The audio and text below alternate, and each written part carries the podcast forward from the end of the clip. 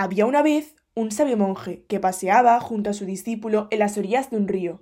Durante su caminar vio como un escorpión había caído al agua y se estaba ahogando, y tomó la decisión de salvarlo, sacándolo del agua, pero una vez en su mano el animal le picó.